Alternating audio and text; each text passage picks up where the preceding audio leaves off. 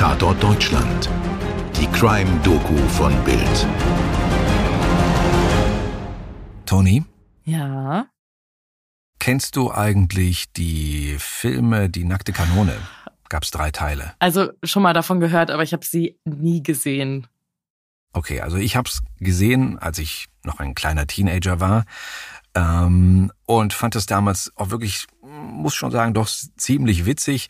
Natürlich manche Filme, die altern sehr schlecht und gerade Komödien, manche Komödien nach 30 Jahren oder so, dann äh, sieht man das vielleicht mit einem anderen Auge. Aber das Besondere an diesen Filmen ist, dass da einer der Schauspieler nicht nur irgendein Schauspieler war, der in diesem Film mitgespielt hat, sondern der war ein Mann, der zu dieser Zeit wirklich eine ja fast schon Legendenstatus hatte. Er war Footballstar, er war Werbeikone, er war Everybody's Darling und mutmaßlicher Mörder seiner Ex-Ehefrau. Mhm. Dieses Verbrechen überschattet einfach alles. Wegen seiner Brutalität, wegen der wahnsinnigen Aufmerksamkeit, die es bekommen hat und auch immer noch bekommt und natürlich wegen des spektakulären Prozesses. Und über genau diese Dinge wollen wir in dieser und der nächsten Folge sprechen. Bestimmt wisst ihr alle zumindest grob, worum es geht, wenn ich euch sage, dass sich die nächsten drei Folgen um O.J. Simpson drehen. Aber Mirko, fass doch den Fall einmal ganz kurz für uns zusammen. Wir brauchen, glaube ich, keine Angst zu haben, dass wir hier jetzt spoilern, da die Eckdaten, glaube ich, sowieso bekannt sind. Kurz nach Mitternacht, in der Nacht vom 12. zum 13. Juli 1994, finden Spaziergänger in Brentwood, einem wohlhabenden Stadtteil von Los Angeles, die Leichen von Nicole Brown und Ronald Goldman im Eingangsbereich von Nicole Browns Anwesen. Beide sind durch mehrere Messerstiche getötet worden. Als Haupttatverdächtiger wird bald Nicoles Ex-Mann O.J. Simpson ausgemacht. In einem 15 Monate andauernden Strafprozess, bei dem die ganze Welt auf der Zuschauerbank sitzt, wird Simpson vom Vorwurf des Mordes freigesprochen. Zwei Jahre später folgt ein Schuldspruch in einem Zivilprozess, in dem es nicht um eine Haftstrafe, sondern um finanziellen Schadensersatz für die Angehörigen geht. Hm, Schadensersatz. Wenn man drüber nachdenkt, ein komisches Wort. Also als ob der Tod eines geliebten Menschen einfach nur ein Schaden wäre. Dabei findet ein Gericht einen Mann des Mordes für schuldig und kann ihn nicht ins Gefängnis schicken, sondern nur dazu verdonnern, ein paar Millionen an die Hinterbliebenen zu zahlen. Von denen er dann aber nur gut eine halbe Million wirklich zahlt, weil ein Großteil seines Vermögens in Immobilien steckt, die nicht gepfändet werden können. Aber zu den Prozessen kommen wir im zweiten Teil. Jetzt erzählen wir erstmal die Vorgeschichte. Am 19. Mai 1959 wird in Frankfurt am Main ein Mädchen geboren. Ihre Eltern, Judith und Louis Brown, geben ihr den Namen Nicole. Die Mutter ist Deutsche, der Vater Amerikaner. Zu der Zeit ist er als Korrespondent der Armeezeitschrift Stars and Stripes in Deutschland stationiert. Die Familie zieht jedoch bald in die Vereinigten Staaten. Nicole wächst gemeinsam mit ihren Schwestern in Dana, Kalifornien auf. Später besucht sie die Dana Hills High School. Und sie ist dort außerordentlich beliebt. Ja, das kann man so sagen. 1976 wird sie an ihrer Highschool zur Homecoming Queen gewählt. Also Homecoming ist eine von diesen amerikanischen Highschool-Traditionen. Ein Riesenfest zu Beginn jeden Schuljahres zu Ehren ehemaliger Schüler, die für diesen Anlass, ja, Homecome, also erklärt sich selbst, ne? Da gibt's dann meist ein Bankett, ein Footballspiel, einen großen Ball und manchmal sogar eine Parade durch die Stadt. Und einer der Höhepunkte ist eben die Wahl zur Homecoming Queen. Eine Mischung aus Schönheits- und Beliebtheitswettbewerb.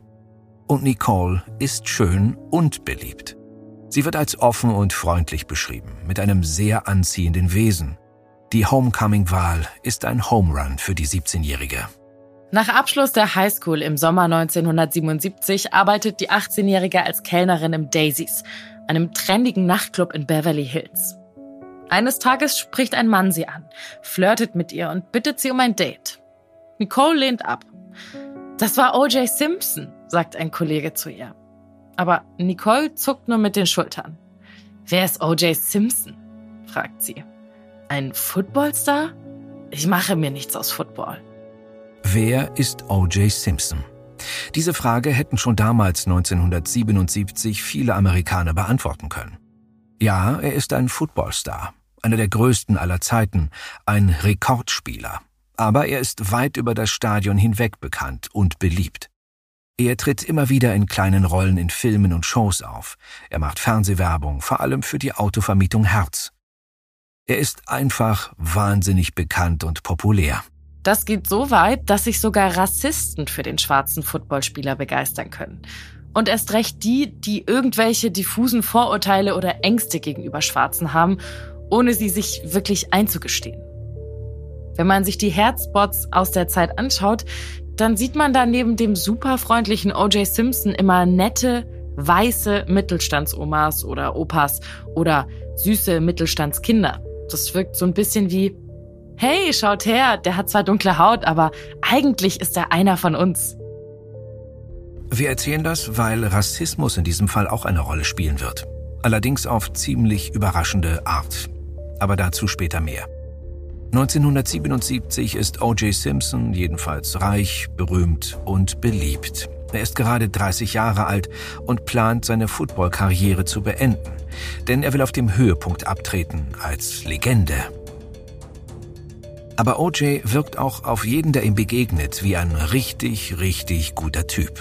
Super sympathisch, charmant, sehr großzügig, witzig. Jemand, der alle Herzen im Sturm erobert.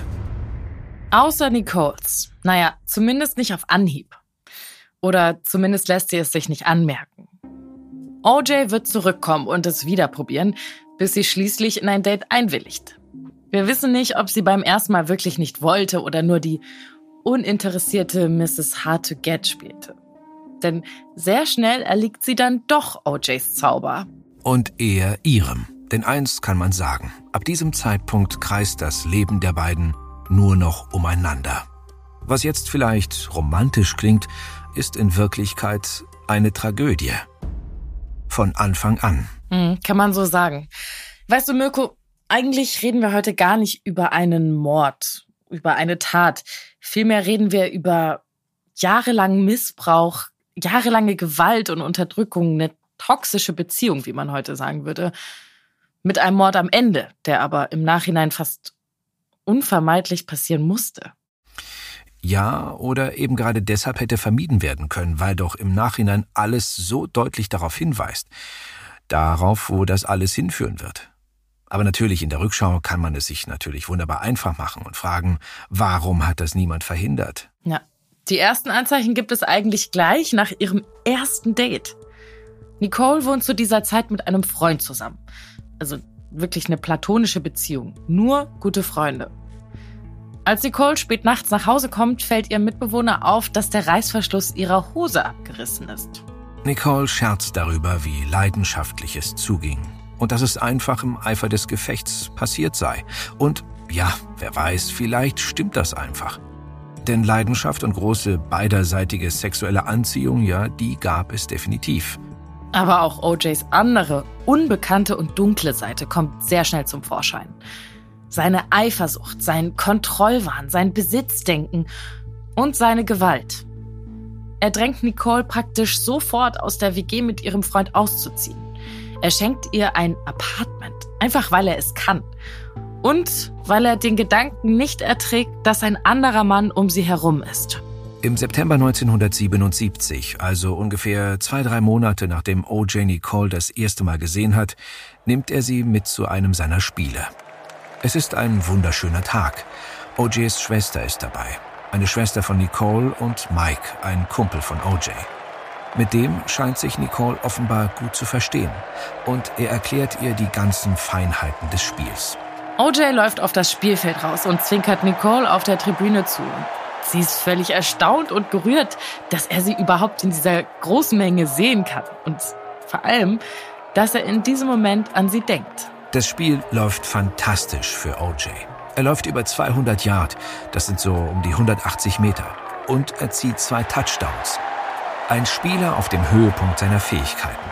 Und das, obwohl er da schon 30 ist und seit über einem Jahr davon redet, dass er abbaut, dass er nicht mehr so gut ist wie früher und dass er aufhören will.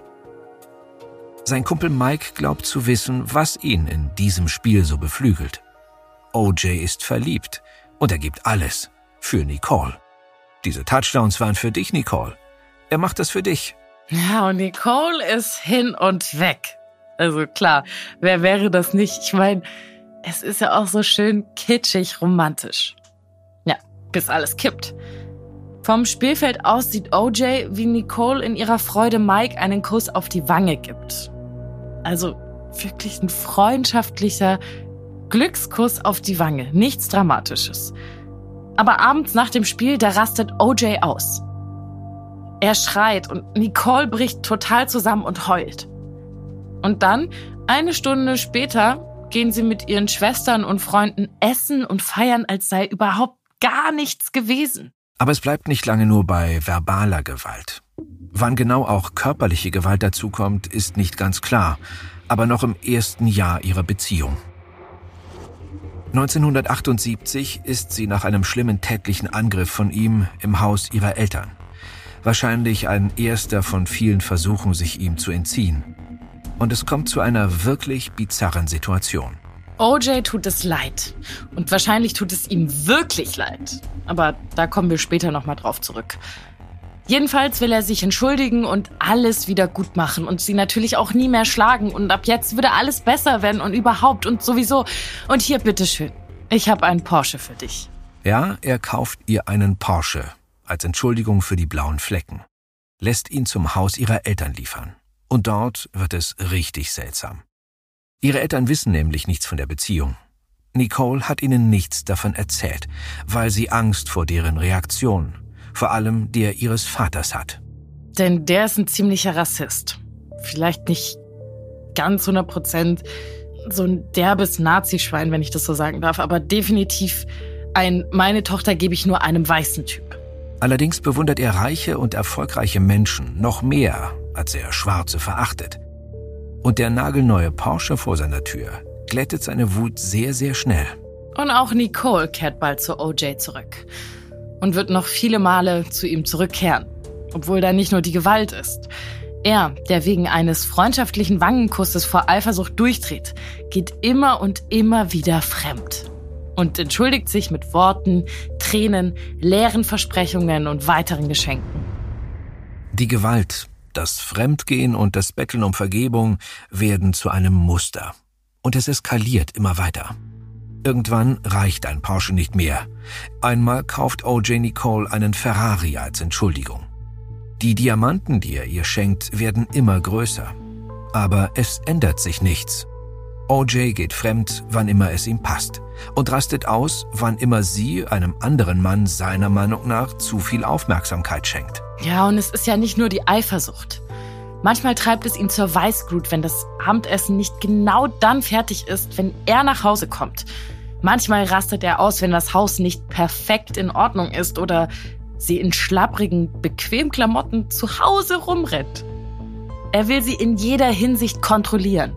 Sie gehört ihm und er will sie nach seinen Vorstellungen, man kann schon sagen, dressieren und formen.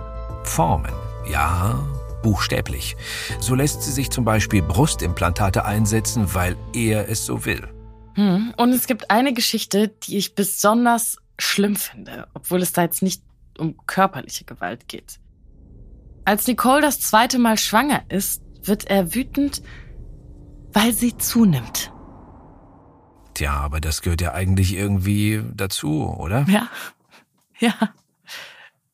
Ich meine, das sind halt zwei Menschen praktisch in einem. Und dieser Logik kann sich auch OJ nicht ganz entziehen. Deshalb gestattet er ihr, großzügig wie er ist, dass sie sieben Pfund, also amerikanische Pfund, zunehmen darf. Das sind etwas mehr als drei Kilo. Und das ist schon so absurd, wenn man bedenkt, dass so ein normales Geburtsgewicht sogar bis zu fünf Kilo sein können. Also, wenn man das alles so hört, da kommt einem ständig die Frage oder ploppt ständig die Frage vor dem inneren Auge auf, wieso hat sie diesen Typen einfach nicht verlassen? Ja, aber die Antwort ist natürlich überhaupt nicht einfach oder die Antwort ist nicht so einfach, wie man sich das vorstellt. Denn in den meisten Fällen funktioniert dieses einfach verlassen nämlich überhaupt gar nicht. Denn das Ganze ist ja wie eine wahnsinnig komplexe Falle konstruiert aus Angst, Abhängigkeit, Schicksalsergebenheit und einer Million individueller Gründe. Und oft ist trotz alledem ja auch noch Liebe im Spiel. Oder Zumindest irgendetwas, von dem die Beteiligten glauben, dass das Liebe sein könnte. Oh ja, bei Nicole kommt das alles zusammen. Angst. Mehr Angst vor dem, was er tun wird, wenn sie ihn verlässt, als vor dem, was er ihr regelmäßig schon antut. Sie beginnt irgendwann, um ihr Leben zu fürchten. Sie erzählt sogar Freundinnen, dass er sie umbringen würde, wenn sie ihn verließe. Und sie ist abhängig von ihm, allein schon finanziell. Dafür hat er von Anfang an gesorgt. Er unterstützt auch ihre Familie. Ihrem Vater, der nach der Porsche-Entschuldigungsgeschichte, ihr erinnert euch, schlagartig seine Liebe zu OJ entdeckt hat, ermöglicht er ein eigenes Business. Er bekommt von ihm eine eigene Autoherzvermietungsfiliale. Und er bezahlt die Highschool von Nicoles Schwestern. Ja, er ist verdammt großzügig, aber da gibt es eben eine dunkle Kehrseite. Die Abhängigkeit. Du hast ja noch einen Grund gesagt, die Schicksalsergebenheit. Viele Opfer von häuslicher Gewalt akzeptieren irgendwann die Hölle, in der sie leben, weil sie glauben, dass sie nichts ändern könnten oder sogar sich selbst die Schuld geben. Und dann arrangieren sie sich irgendwie damit, bauen ihren Alltag darum herum. Und da gibt es auch hier so eine kleine Geschichte, die ich besonders eindrücklich finde. Irgendwann im Laufe der Jahre entschuldigt sich Nicole bei einer Freundin, dass sie sich nicht treffen konnte, weil ihr das Make-up ausgegangen war. Und es wird ziemlich klar, warum sie ihre Freundinnen nur geschminkt gegenübertreten kann. Ich finde das so krass, diese Vorstellung, dass, wenn man so will, auf ihrem Einkaufszettel immer Make-up oder Foundation drauf war, einfach damit sie nicht öfter in so eine Situation kommt und zum Beispiel nach blauen Flecken gefragt wird. Und das, das war ihr Alltag. Was für eine verdrehte, üble Form von Alltag. Tja, und dann ist dann auch noch die Liebe oder etwas, das sich wie Liebe anfühlt, auch von OJs Seite. Er ist überzeugt davon, dass er Nicole liebt. Und ja, all seine Entschuldigungen und Versprechungen sind wahrscheinlich in dem Moment, in dem er sie ausspricht, komplett ernst gemeint. Er glaubt sich selbst, wenn er schwört, ein besserer Mensch zu werden. Ja, und sie will ihm glauben. Da ist ihre eigene Liebe. Da sind irgendwann die gemeinsamen Kinder. Da sind die großartigen Tage, die, die es auch immer wieder gibt. Und ich glaube, das Fatalste, da ist immer diese verdammte Hoffnung. Bis der nächste Eifersuchtsanfall ihn zum brutalen Schläger werden lässt. Oder er eine andere Frau sieht, die er seiner Sammlung von Affären einverleiben will. Nicole selbst hat mal zu einer Freundin gesagt, er liebt mich nicht. Er ist besessen von mir. Und ich glaube, das ist wirklich die viel bessere Bezeichnung für deren Beziehung. Ja, wahrscheinlich trifft es das ganz genau. Viele Jahre später schafft sie es endlich, sich von O.J. Simpson zu befreien. Doch er kann sie nicht einfach gehen lassen. Er kommt nicht von ihr los. Er muss zerstören, was er nicht besitzen kann. Aber dazu kommen wir später. Jetzt erstmal zurück ins Jahr 1985. Sieben Jahre nach jener ersten Begegnung der Kellnerin und des Superstars heiraten die beiden. Noch im selben Jahr wird ihr erstes Kind geboren. Drei Jahre später das zweite. Sie leben im Luxus. Sie sind beliebt, umworben, Mittelpunkt jeder Party. Aber immer wieder muss Nicole das ganz, ganz dicke Make-up auftragen. Und mehrmals wird die Polizei zum Anwesen der Simpsons gerufen. So zum Beispiel auch im Jahr 1985, im Jahr der Hochzeit. Da kommt der Polizeibeamte Mark Furman, der in dieser ganzen Geschichte noch eine ziemlich große Rolle spielen wird, wegen Verdachts auf häusliche Gewalt zum Haus der Simpsons. Er findet Nicole weinend auf der Motorhaube eines Mercedes vor. Die Windschutzscheibe des Wagens ist zertrümmert. Nicole sagt, dass OJ das getan habe. Der gibt das zu, sagt aber, dass das sein gutes Recht sei. Der Wagen sei schließlich sein Eigentum. Hm, was er wahrscheinlich nicht dazu gesagt hat, ist, dass er auch seine Frau als Eigentum betrachtet und sich bei ihr dasselbe Recht herausnimmt. In dem Fall aber hat er seine Wut wohl ausschließlich an dem Wagen ausgelassen. Und Nicole erstattet keine Anzeige. Vielleicht noch ein weiteres Beispiel für eine Situation, in der die Polizei gerufen wurde. Im Januar 1989 ruft eine in Panik schreiende Frau den Notruf. Als Detective John Edwards und eine Kollegin eintreffen, rennt Nicole auf sie zu. Sie hat sich hinter einem Gebüsch versteckt. Sie trägt nur Jogginghosen und BH. Sie ist offensichtlich schwer misshandelt worden. Sie hat blaue Flecken, offene Wunden im Gesicht und Würgemale am Hals. Und sie schreit mehrmals, er wird mich töten. O.J. Simpson flieht, stellt sich aber später und wird zu zwei Jahren auf Bewährung verurteilt. Für einen einmaligen Fall von häuslicher Gewalt.